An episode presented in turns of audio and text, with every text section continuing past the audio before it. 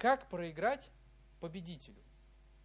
А, вот смотрите, представим себе ситуацию. Точнее, не представим, а давайте мы немножечко отмотаем ситуацию. Иисус Христос умер на кресте. Умирая на кресте, Он совершил наше спасение. Он не просто открыл эту возможность, и да, нет, или там может быть, а Он это сделал. Он совершил победу, Он сказал, свершилось. Наше спасение, ну, как бы совершилось. Победа над грехом одержана. То есть, смотрите, пойдя на крест, Он забрал все наши грехи, забрал все наши... То есть, фактически, Он победил дьявола. Дьявол проиграл. И вот, а, Иисус Христос ввел нас в свою победу.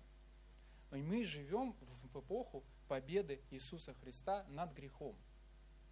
Мы живем в жи- ну, как бы жизнью, где победа уже одержана. Это, знаете, все равно, что ты пришел на соревнования, а там уже финишную черту пересекли. И возникает очень-очень резонный вопрос.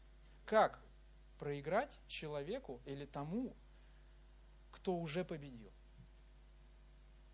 Как проиграть тому, кто уже одержал победу? Кто уже пересек финишную черту? Кто уже э, э, заплатил цену? И есть только один способ. Ну, я нашел один, если вы найдете еще, можете после проповеди подойти и сказать. И единственная возможность украсть победу у того, кто уже пересек финишную, финишную черту, это обмануть его и убедить его в том, что на самом деле он не выиграл. Единственная возможность – это соврать. Умерев на кресте, Иисус совершил наше спасение. И единственная возможность отделить нас от Него – это ложь дьявола. И там будет сейчас следующая картинка, как выглядит наша жизнь. И наша жизнь, знаете, она выглядит как промежуток между чертой вот этой финишной, которую пересек Иисус Христос, да, вот финиш, до пьедестала. То есть как, нам нужно просто вот с этой победой дойти до пьедестала, до неба. Вот все, просто взять ее и, до ней, и дойти до неба. Все, что нужно в нашей жизни. Нам наша жизнь кажется большая, но на самом деле не, есть одна очень простая задача – донести победу до пьедестала. И на самом деле, вот у дьявола песенка его спета, он проиграл. Ключи от ада у него забрали, его там опозорили, всех, кто там был, забрали, всех грешников искупили. Что делать-то? И единственная возможность как-то изменить ситуацию в жизни людей – это соврать. Именно поэтому Библия говорит, в Иоанна 8 главе Иисус Христос сказал, когда говорит он ложь, говорит свое, ибо он лжец и отец лжи. То есть дьявол, он не просто а, человек, ну как бы тот, кто врет, тот, кто обманывает, а он автор лжи. Он автор того, кто придумал ложь как таковую. И а, я, за, на, я начал думать, знаете, о чем? Какие задачи преследует ложь в нашей жизни? И знаете, а, давайте мы будем рассматривать а, христианство, да, вот Божью жертву, Божью жертву, его учение, Царство Небесное, как систему ценностей, которая описана, имеет свои границы. Да? И Иисус их очень четко прочертил. Он сказал, что да, он много ситуаций рассмотрел в Библии для того, чтобы нам нарисовать контуры его истины. Для того, чтобы мы могли чувствовать себя в безопасности. Для того, чтобы мы могли вот от этой финишной черты просто дойти до пьедестала. Но у дьявола, его лжи, есть несколько задач. И знаете, первая задача – это создание ограничений. Почему? Как, как работает дьявольская ложь? Да? То есть две, две, две основные как бы, э, трека работы. Первое. Она создает ограничения в местах, где их не должно быть. Да? Она создает ограничения в местах, где вообще-то их нету. И второе, она искажает и стирает границы. Она искажает и стирает границы ограничений, которые призваны сохранить нас в победе. И если сейчас кто-то додумается следующую историю, мы проигрываем. Ну, давайте вот я сейчас следующий покажу картинку. Я даже нарисовал это, потому что я очень много это объяснял. И вот смотрите, вот есть истина. Да, это контур Божьей победы, которую Он сделал в нашей жизни. И задача лжи немножечко исказить, то есть немножечко увеличить границу и создать ограничения там, где его не должно быть. И как вот я специально нарисовал меньше больше, потому что она призвана ограничить нас. И я вам могу рассказать, знаете, историю, почему я об этом стал говорить. Я вот был в одной церкви, и там тоже э, дебютировала в тот момент молодежная команда. Я ее очень хорошо знаю, эту церковь, очень хорошо знаю там всех ребят. И у них был такой первый дебют на каком-то вечернем служении. И вот они играли, и у них на самом деле классно получалось. Я как музыкант, я слышу, там, когда они не туда пошли, не то сделали, это мне слышно. Но я на это не обращаю внимания. Я смотрю на общую картину, что в общем они молодцы, они сделали первый шаг. И если вспомнить мой первый шаг, он, а, ну, он был гораздо хуже. Кто еще помнит меня, первые мои гитарные эти истории, да? А, как однажды Ваня Панюшкин четко подметил, он сказал, что движений мало, толку, движений много, толку мало. Вот. Точно, просто вот в десятку прям. А, и знаете, вот они отыграли, и я так был рад за них. И там рядом стоял еще один парень, который тоже был музыкант, но он почему-то был в зале. И причем он был музыкант, который на самом-то деле по уровню был лучше, чем они все вместе взятые. Но он стоит в зале. Ну, я на самом деле на тот момент не сильно придал этому внимания. Я просто спросил, как у него с музыкой, как у него, не бросил ли он свою историю. И мы начали говорить. А, он такой рассказывает мне, да вот, я там играю, я пишу музыку, я пишу демки, у меня все получается, вот я там на этой гитаре, мы там с ним общаемся.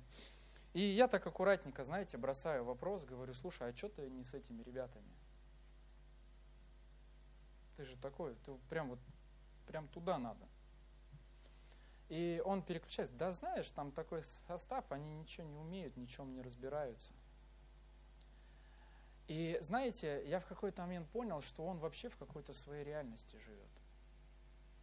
У него есть свой взгляд на то, как группа должна функционировать. И из-за того, что он, вот его реальность, она не соответствует тому, как это есть на самом деле, а, он не с ними. Ну, как бы, мог быть знаете, вот еще один там музыкант на дело Божье. И я в какой-то момент смотрю на него и думаю, ну, дьявол, в принципе, может не беспокоиться насчет него, потому что он уже создал себе новую реальность, в котором эта группа недостойна его великого таланта. И знаете, что произошло? Я когда с ним общался, и я, а, вот, я находился примерно вот здесь. Мы с ним весело общались. Я говорю, и он начал мне рассказывать про группу, и когда он перешел вот сюда уже и начал говорить, да там они все вообще, никто ничего не умеет, кто в лес, то по дрова, у них ничего не получится, все развалится. я остановил его и сказал, знаешь, я с тобой не согласен.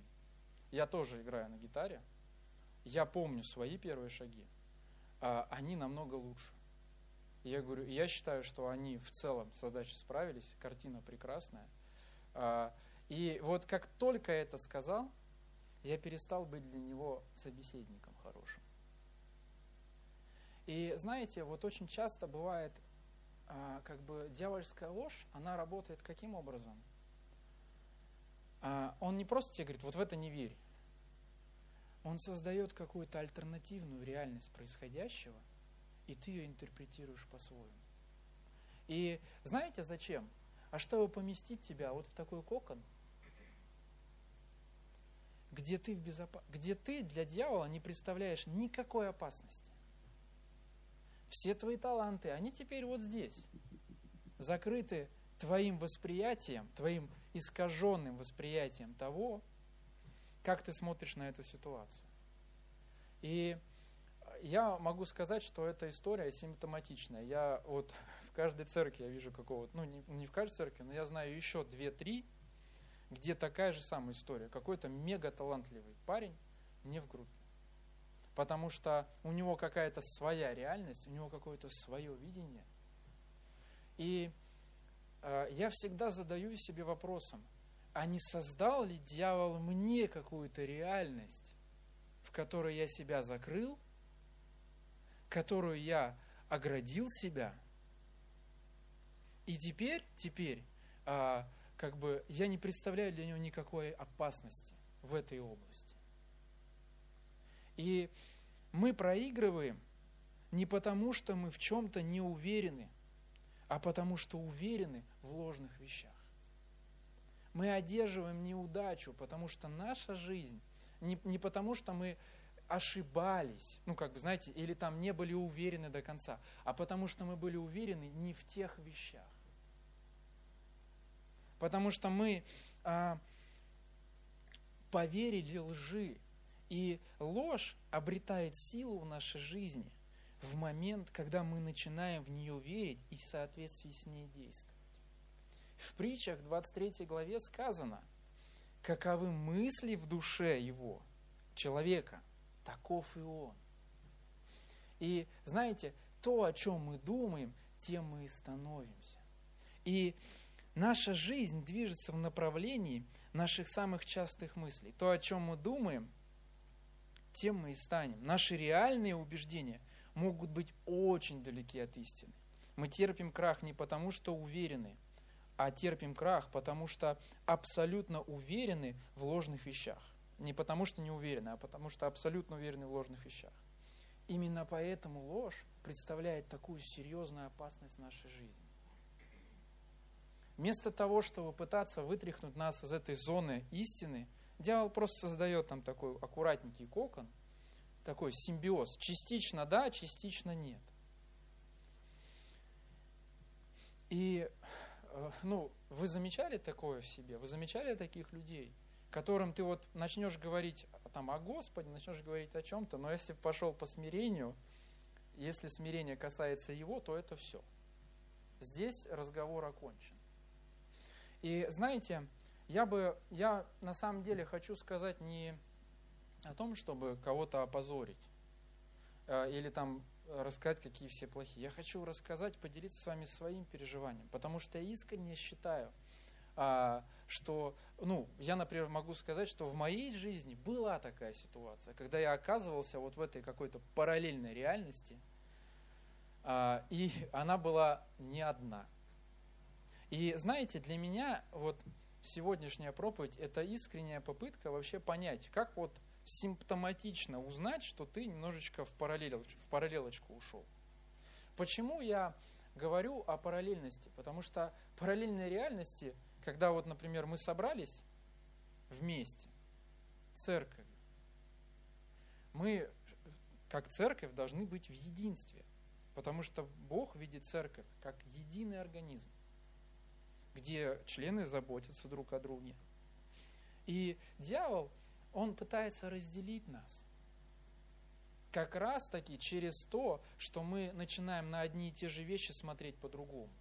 Вот для кого-то Дон Корлеоне может быть в, в проповеди слишком too much, в заголовке, да?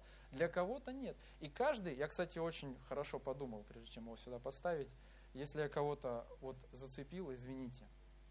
Но смысл-то какой? Что, например, а, например, вот бывает такое, что а, вот у меня такое часто бывает, что вот мы собираем молодежку, мы пишем в общий чат. Приходите, у нас там будет это. И я не буду говорить кто, но я знаю, что есть люди, которых надо позвать персонально. Потому что если я этого не сделаю, он не придет и скажет, что меня не позвали а как другие пришли. Других же позвали, как и тебя. Но если мы это не сделаем, я понимаю, ну у него немощь. Но это молодежь, она растет. Но иногда такое бывает и со взрослыми людьми. И э, знаете, вот у меня бывает такое, что вот если я приду в компанию, вот, например, я пришел в парикмахерскую, меня постригли, как мне не понравилось максимальное, что я сделаю, это напишу плохой отзыв. И то мне будет стыдно за него. Я вот а, заказал а, себе защитный экран для фотоаппарата, чтобы не царапался.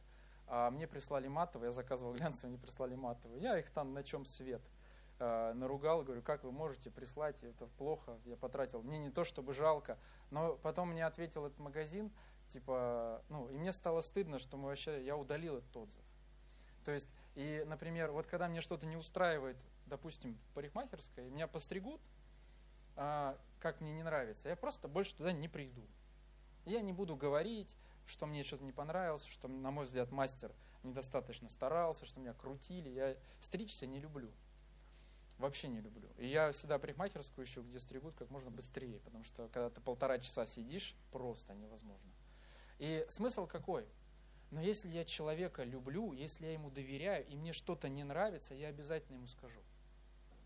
Потому что я считаю, что у нас есть с ним отношения. А у нас есть с ним отношения, и я могу подойти и сказать, знаешь, вот, вот это мне не нравится. Или, ну, например, может быть, я это не всегда аккуратно делаю, да, там, но я это скажу не потому, что я хочу, с ним поссориться, потому что я считаю, что наши отношения достаточно созрели для того, чтобы мы могли обсуждать сложные темы. Но есть люди, которые, знаете, вот им что-то не нравится. Мы в 10 лет вместе в церкви, им что-то не устраивает, им что-то, их что-то цепляет, они просто уходят. Хотя, на самом деле, возвращаясь к тому парню по группе, он же ведь мог взять и просто деликатно объяснить, аргументировать свои мысли, как он это считает, как он это видит, послушать деликатно. И э, для меня была идея вообще выявить симптомы вот этой параллельной реальности. Вот как понять, что вот в этом вопросе ты просто ушел в параллелку и отвязался уже от всех, и ты можешь думать, что ты единственный прав, но ты давненько уже ото всех отвязался. И возвращаясь к тому парню, ложь позволила полностью обезопасить для дьявола его потенциал. Понимание того, что эта группа недостаточно хороша для его таланта, полностью, знаете, вот я, это выглядит как кота стерилизуют, чтобы он по углам не метил ничего. Да, вот то, то же самое. Кот, который вот стерилизованный, он не представляет никакой опасности для твоих ботинок, потому что, а, а, потому что он уже больше, и вообще он не знает зачем. Он может покусать, да? А, вот есть. Но у тебя, знаешь, у особый кот, это ваши отношения с ним. Вот. И на самом деле для, для территор... он не обозначает свою территорию. Когда его стерилизовали, он перестает метить. И так же самое здесь. Дьяволу есть задача, знаете, чтобы мы были не львами, а такими кошками, знаете, вот безопасными. Он нам лоток менять будет, и все. Потому что если мы станем кошками, у меня вот, у тебя там под окном разбираются коты еще? Вот мы когда жили на Садовой, у нас как раз проходила граница двух котов. Они там мяукали просто все лето. Я уже и воду выливал туда просто, чтобы они убегали, потому что невозможно спать. Это...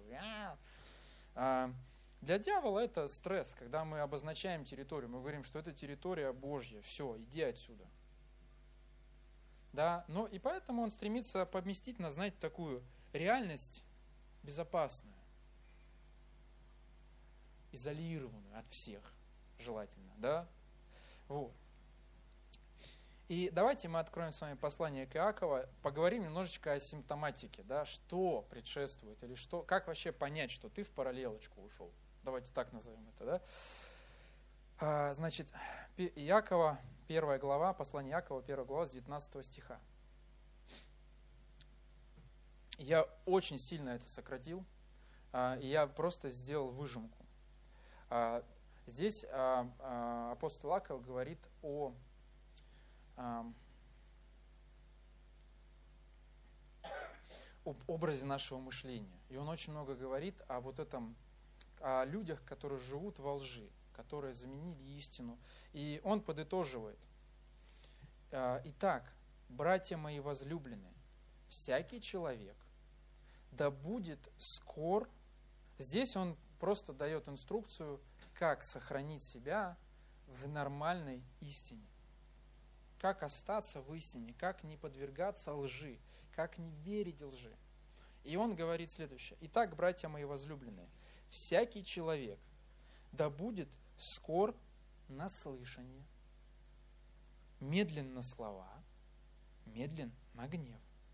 Ибо гнев человека не творит правды Божией.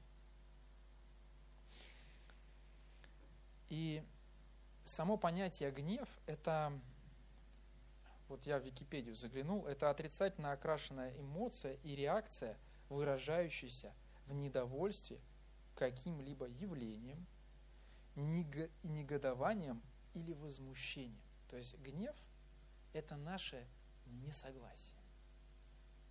Это наша, вот природа гнева – это несогласие. Это наша реакция на то, с чем мы не согласны. И есть моменты, когда, нашу грани... когда границу Божью сдвигают. И это праведный гнев. О нем можно отдельную проповедь сказать, а, где праведный, где неправедный. Но я говорю про гнев, когда твою, в общем, когда твою границу начинают двигать, и ты с ней не согласен. И у тебя будет естественная реакция – это гнев.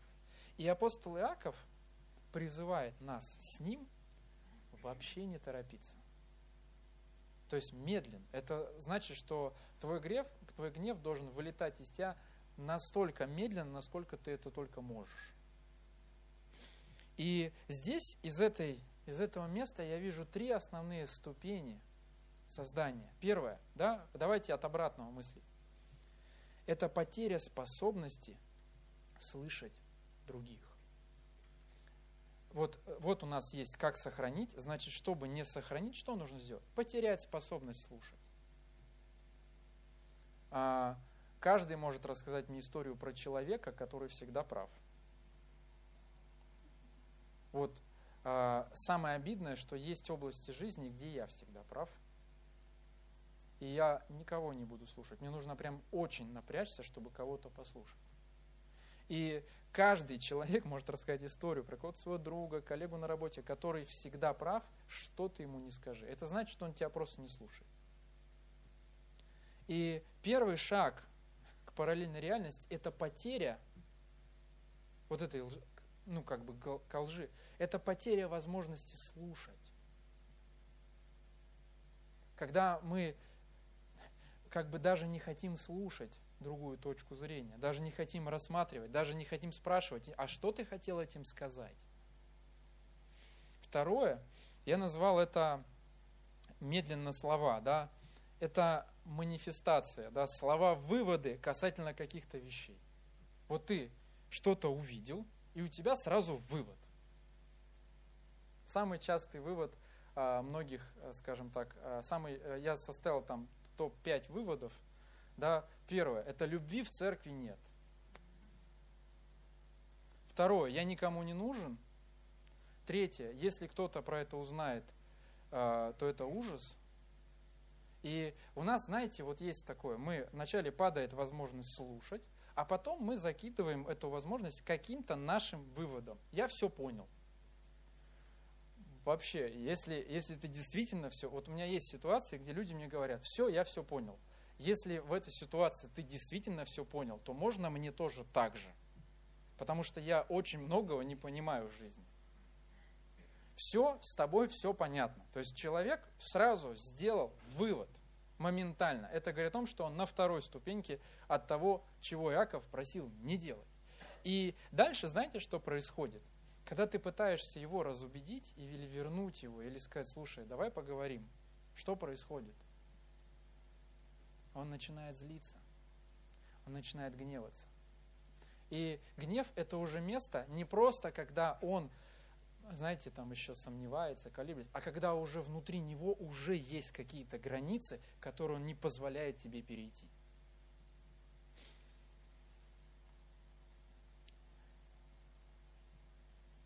А, нам очень важно научиться сохранять способность слышать как единственную возможность оставаться в истине.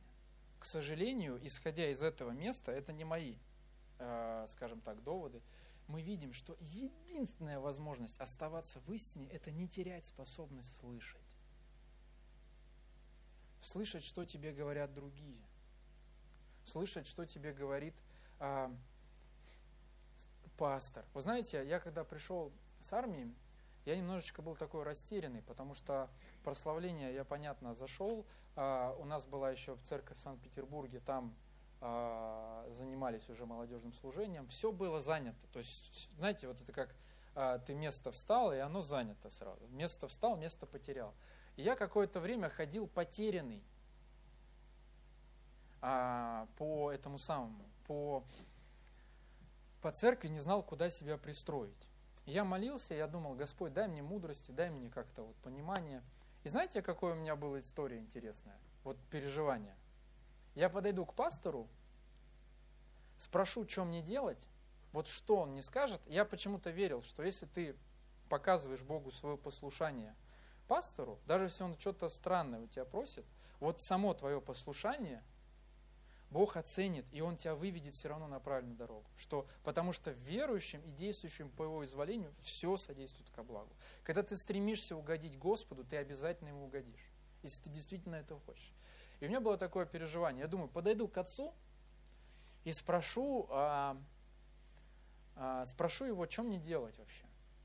Ну, и я подумал, что вот что бы он мне ни сказал – я приму это как от Господа и буду делать, и даже просто даже, даже не буду сопротивляться. И это не было, знаете, таким разговором, знаете, я подошел, папа, у меня есть серьезный разговор, возьми три дня поста, я к тебе вернусь, а, и мы с тобой поговорим. Он бы, это, так не было. И я причем выбрал максимально бытовую ситуацию. Я даже не помню, мы с папой то ли в доме ковырялись, то ли что-то делали. Он чем-то был занят. И я просто говорю, пап, слушай, а ты не знаешь, чем в церкви заняться? Вот просто я подумал, я не хочу, чтобы это было, я не хочу создавать заморочку из этого. Я хочу, чтобы просто проверить, насколько я реально готов следовать за Господом. Насколько я реально готов делать то, что Он от меня хочет. И мой отец мог сказать что угодно. И я дал себе обещание, что бы он ни сказал, а я это начну делать. И он такой говорит, просто вот занимаясь своим делом, просто роняет, подростками некому заниматься.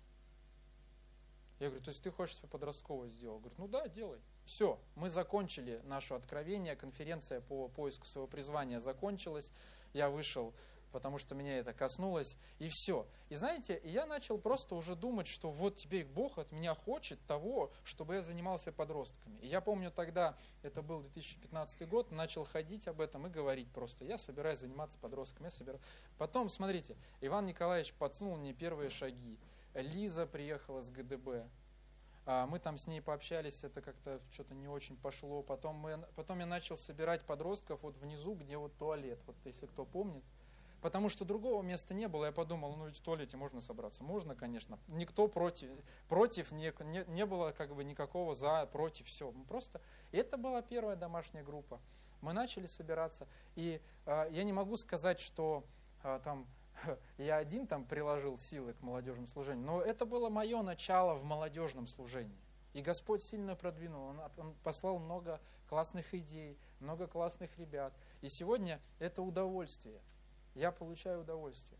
И я не ждал, знаете, вот что ко мне там приедет Эдуард Анатольевич с Перми и скажет, Денис, вот вижу в тебе потенциал. Я не, я не стоял очередь к пророку, я просто послушал. Я просто сохранил свою возможность слушать. А, я не советую, я как бы не призываю вас так же сделать. Славе звоните, говорит, Слава, что делать? Но если вы даже так, если вам это близко, можете так же тоже попробовать. И Сохранять способность слышать – это единственная возможность оставаться в истине, когда мы способны слышать. И у нас есть правило э, на молодежке, что каждый может говорить все, что он считает, э, ну не считает, а именно выражать свое мнение. Вот я что-то делаю, и я считаю, что это правильно. Если найдется человек, который убедит меня в обратном, э, например, скажет, слушай, ерунда это все. Я говорю, почему? И мы начнем интересный диалог с человеком. Если в результате этого окажется, что а, я реально предлагал ерунду, от этого молодежка выиграет. Именно поэтому, знаете, Библия говорит, чтобы мы носили бремена друг друга. чтобы мы друг на друга опирались, чтобы мы друг другом советовались. А бывает такое, знаете, мы, вот если не старший пастор, то вообще никто мне ничего не может сказать. А, а потом, э, знаете, так считаешь, что следующий шаг это будет, будешь уже сидеть напротив двух епископов и объяснять им, что они плохие епископы. А федеральный и региональный будет. Вот. И дальше там уже все. А, поэтому, знаете, вот почему я говорил про парикмахерскую. Есть вот э, как бы люди, которым мне неудобно говорить то, что я считаю. Свое мнение, свои какие-то вещи высказывать. А, но высказывать не в плане того, что я убежу, что я прав, а просто послушать, про, провести через а, проверку, на, на, правильно ли ты все понимаешь, правильно ли ты все воспринимаешь. И знаете, э, я могу сказать, что а, у нас вот, я вам поделюсь, да, вот у нас был праздник, а, и мы когда делали праздник э, церкви, э, я прям нормально так напрягся, потому что мы очень много сделали. И очень много сделала команда, и очень много... И знаете, и в какой-то момент у меня возникло такое ощущение, что есть люди, которым типа до этого нет дела. И оно, знаете, оно начало так меня грызть, и уже то, что я делаю, уже не такое веселое. А что я должен это делать, если есть люди, которым все равно? Но знаете, но а, я просто спросил себя, Денис, вот напиши список, кто, по-твоему, что-то не делает. И напротив этого списка постарайся себе ответить, что ты сделал, ты же так считаешь, что ты сделал, чтобы этот человек был вовлечен. И я такой, нет вопросов. Вопрос снят. Проблема не в том, что кому-то чего-то не надо. Проблема в том, что я где-то всех не подтяну. Сегодня Алина сидела э, перед собранием, э, когда мы репетировали перед собранием, она говорит, давайте помолимся. То есть, ну, в плане того, что все состоялось. Я понимаю, она вовлечена задача выполнена. Уже нельзя сказать, что ей не надо ничего. Поэтому, знаете, когда ты говоришь, что в этой церкви нет любви, можно сказать, ты не чувствуешь по отношению к себе любовь. Напиши список людей, которые, по-твоему, не испытывают к тебе любовь. Подойди к пастору Вячеславу и скажи, пастор Вячеслав, Денис Зяблицев – безобразник. На самом деле, если я реально вас обидел, то это будет очень хорошее начало, чтобы нам прийти к общему знаменателю. Если тебе казалось, что тебя не пригласили куда-то, попробуй себе ответить на вопрос, кто тебе должен был пригласить? Пастор. Ну, давай с этого начнем. Но у нас есть общий чат церковный, куда мы все пишем. Я туда, правда, мало пишу, но а, я там много читаю, честно. Очень часто я прихожу на церковные мероприятия из общего чата.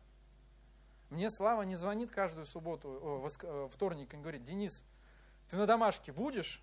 Он просто говорит, будет домашка. Я такой, так, я здесь, а, вот, вот домашка, что мешает мне прийти, да? Вот, вот, э, барн, э, тут никто не закрывает барнхаус. Знаете, вот мы закрылись, вы тут в окно стучите, а мы там хихикаем. Анатолий принес апельсиновые пряники, мы их едим, вам не даем, все.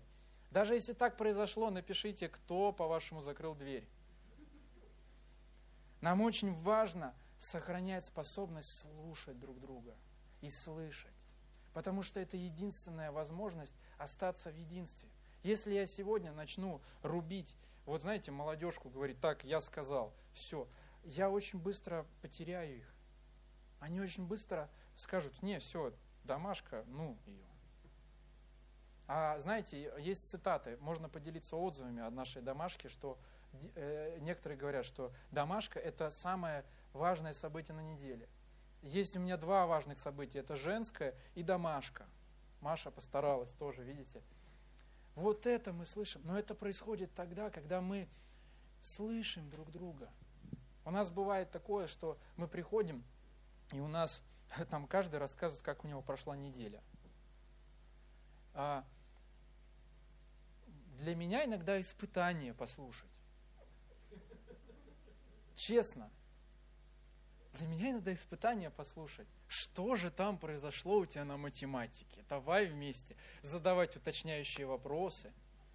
Но я понимаю, что если я потеряю это, я войду в какую-то параллельную реальность, где я буду абсолютно бесполезен, абсолютно бездарный, ненужный. И все будут ждать, пока я выйду. Я надеюсь, по мне там скучают в женской домашке, потому что, э, потому что я по ним скучаю. Вот. Вещи, которые тебя больше всех раздражают, могут быть причиной твоих самых больших ограничений. Если тебя раздражает, как звучит группа прославления, у нас открыта вакансия звукооператора. Приходи, я дам тебе книжку, я скажу тебе, что я не успел сделать. Илья скажет, что он не успел сделать. И ты это успеешь сделать, и будем звучать первоклассно. Вещи, которые раздражают нас больше всего, являются причиной наших самых больших ограничений. Чем больше потенциал, тем больше дьявол пытается его купировать. И знаете, здесь Иаков, слава Богу, он оставил нам инструкцию по выходу из параллельной реальности. И он написал ее ниже в первой главе 21 стихом. Давайте прочитаем. Иакова, 1 глава, 21 стих. «Посему, отложив всякую нечистоту и остаток злобы, в кротости примите насаждаемое слово, могущее спасти души ваши. Будьте же исполнителями слова, а не слышали, а не слышали только, обманывающие самих себя. Ибо кто слушает слово и не исполняет, тот подобен человеку, рассматривающему природные черты лица своего в зеркале. Он посмотрел на себя, отошел и тот час забыл. Но кто вникает в закон совершенный, закон свободы, и прибудет в нем, тот, будучи не слушателем забывчивым, но исполнителем дела, блажен будет в своем действовании. И знаете, здесь нам очень важно научиться принимать друг от друга. Я вот эту проповедь назвал подножкой, потому что у меня грядущая, у меня неделя следующая рабочая, очень напряженная. И мне надо очень много что выслушать. От клиентов, от руководства, от коллег. И я прям вот жду следующей недели, когда дьявол будет мне на эту тему подножку делать. Потому что эта тема невероятно важная. А, скажем так, да, давайте сделаем легкий тест. Бывали ситуации, вот, вот есть ли ситуации в вашей жизни, глядя на которые вы можете сказать, если бы я знал, я бы сделал по-другому. Если у вас были такие ситуации, значит все мы побывали в параллельных реальностях, когда мы создали себе какой-то образ реальности, который никак не соответствует с тем, как все есть на самом деле. И именно поэтому нам очень важно научиться. И есть еще очень важный момент, когда мы оказываемся, э, ну, обманываем себя, но есть еще такое, когда мы обманываем других. И слава Богу, апостол Павел в послании к Ефесянам, 4 главе, 25 а, стихом сказал, «Посему, отвергнув ложь, говори истину каждый ближнему своему, потому что мы члены друг другу». И знаете, здесь использовано слово «отвергнув», и я подумал, что что-то деликатное нельзя отвергнуть. Отвергнуть можно то, что очень настойчиво врывается, что-то настойчивое. То есть сказать «нет». Да? Это не это, это не соус Макдаки вам предлагают, соус будете картошки? Нет, и все. Это тот самый случай, когда тебе соус за шиворот льют, и тебе нужно постараться – чтобы этого не делали. Еще тебе льют за шиворот и деньги списывают с карты за него. Вот. Посему, отвергнув, отвергнув ложь, говорите истину друг другу. Знаете, мы разные вещи вообще делаем в жизни, и мы разные эмоции друг у друга вызываем. И на основании этих эмоций у нас разное отношение друг к другу. И может быть такое, да, что, например, вот а, пришла сестра в церковь, а мимо нее прошла какая-то другая сестра и не поздоровалась. И теперь у нее тема, ага, она, наверное, на меня обиделась. За что? Точно. Вот за это. И теперь тебе нужно постараться.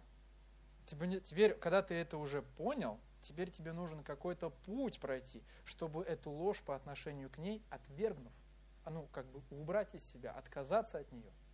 И очень часто бывает такое, что мы обманываем самих себя, поступая, да, нас обманывает дьявол, мы обманываемся, но мы также и обманываем других людей. Например, говорим фразу «У тебя ничего не получится». Откуда ты это знаешь? Да? Откуда ты это знаешь? Можно сказать, я считаю, что у тебя не получится, потому что, и перечисли причины. Это ему хоть на пользу пойдет. Да? А есть еще причины очевидные. Ты не дисциплинированный, надо было делать раньше. Это вот триггер Ивана Николаевича. Вот. Гневаясь, не согрешайте. Солнце да не зайдет во гневе вашем. И не давайте место дьяволу. Кто крал, впредь не кради, а лучше трудись, давая, делая своими руками полезное, чтобы, не, чтобы было из чего уделять нуждающимся. 29 стих. Это на самом деле Иван Николаевич мой триггер уже. Про надо было раньше. Нет, но бывает, что очень проект срочный, и ты с этим срочным проектом пытаешься спасти его. То есть он горит, ты его тушишь. И люди видят горящий проект, они говорят самую очевидную вещь, которая, в принципе, была понятна еще до того, как ты взялся за этот проект. Надо было раньше. То есть ты звонишь и говоришь, здрасте, вы можете баннер напечатать, нам через два часа надо. И на другой стороне человек а, как-то пытается думать. Я не понимаю, над чем ты думаешь? И тут он выдает тебе эту истину. Но это надо раньше. Ты потратил минуту моего времени, чтобы к этому прийти. Да, вот. Смотрите а, а, дальше. 29 стих. «Никакое гнилое слово да не исходит из уст ваших». Это призывает нас апостол Павел. А только доброе для назидания вере. Что мы должны делать? Мы должны созидать веру человека, созидать его истину. Прежде чем тебе сказать, что ты думаешь по поводу того, как сестра спела в церкви, спроси, это ее будет созидать или нет? Прежде, того, прежде чем высказать свое недовольство, подумай, оно будет созидательно. Сказать, что здесь нет любви, это очень много людей огорчить, кто искренне пытается любить других, кто старается, кто вкладывает свои ресурсы. Да? Когда мне говорили, что я плохо играю, они не видели часов, которые я трачу на то, чтобы хотя бы так играть.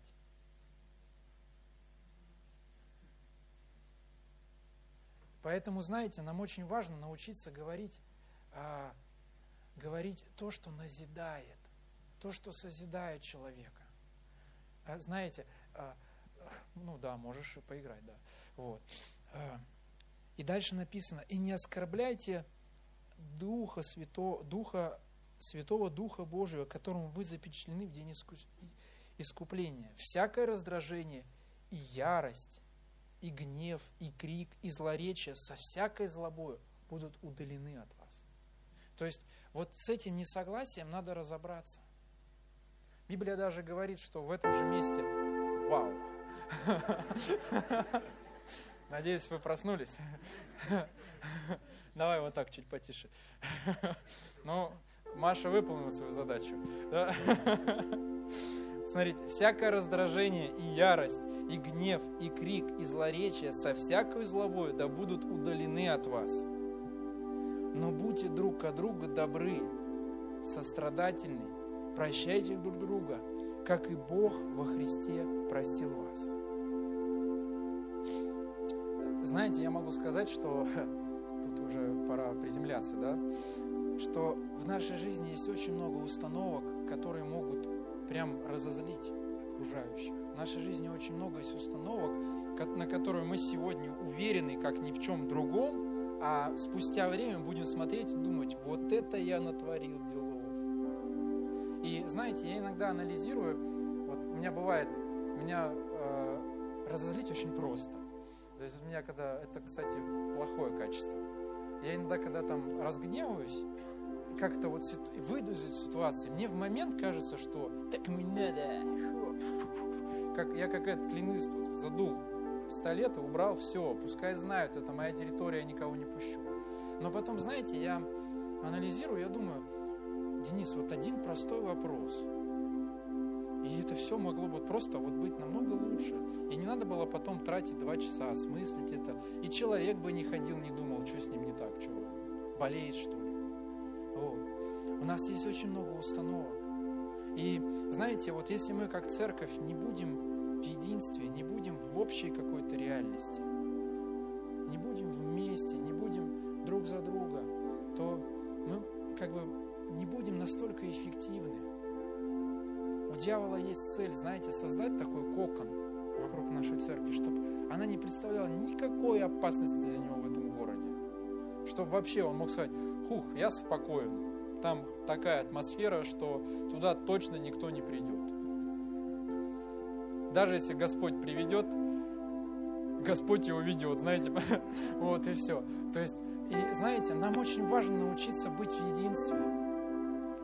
Вот за это быть.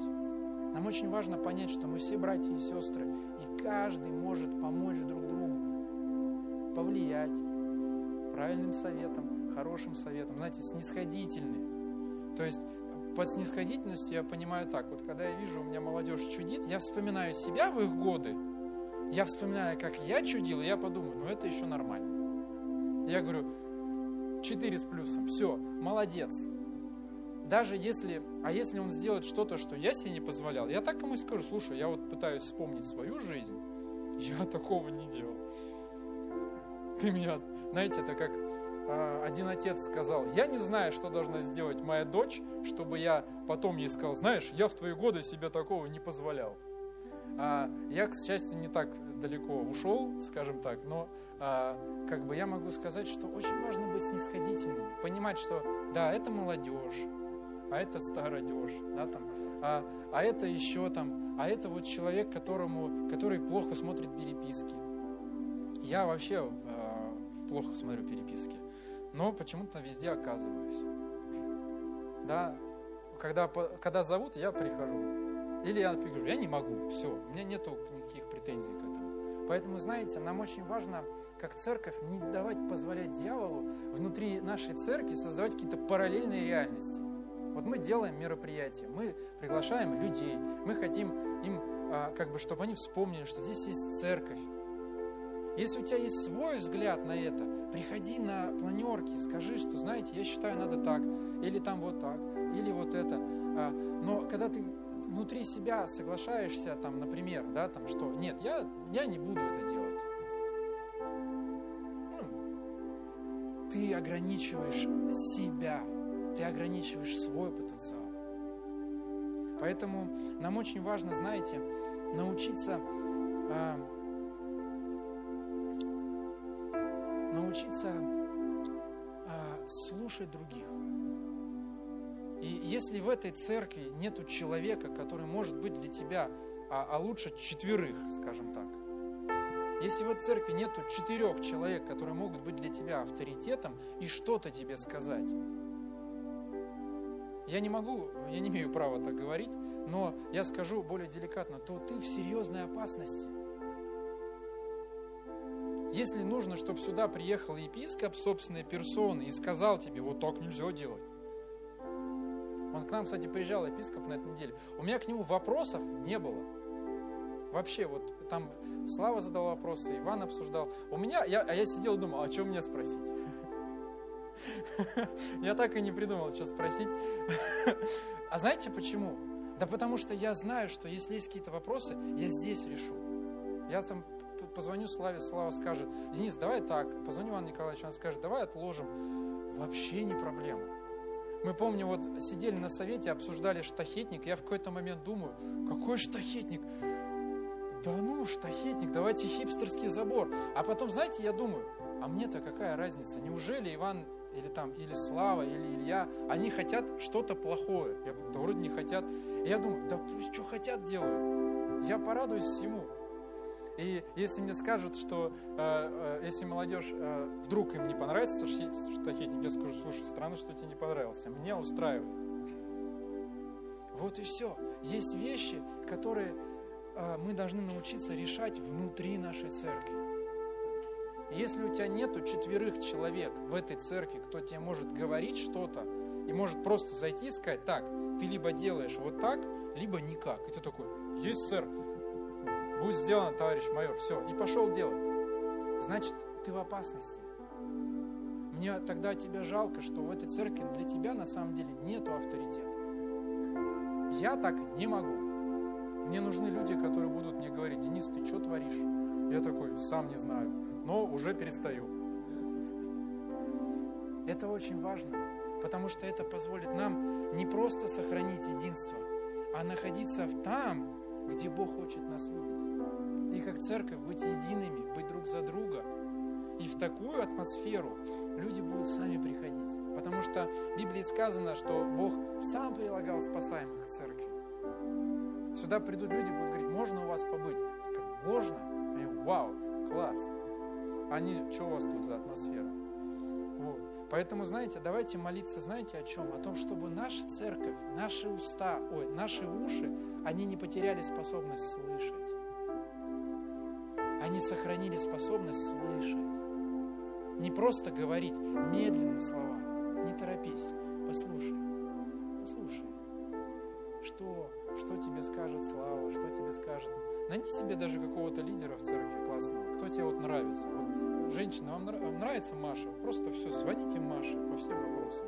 Она, она вам посоветует, Господь направит ее. Так все работает. Вам не нравлюсь, моя физиономия, вам не нравится? Это не страшно, мне она тоже не всегда нравилась. Вот. Позвоните, у нас три пастора. У нас, представьте, в нашей церкви три действующих пастора. Веер, выбирай кого, э, кого любишь, выбирай, да? Ну ладно, все, давайте молиться. А,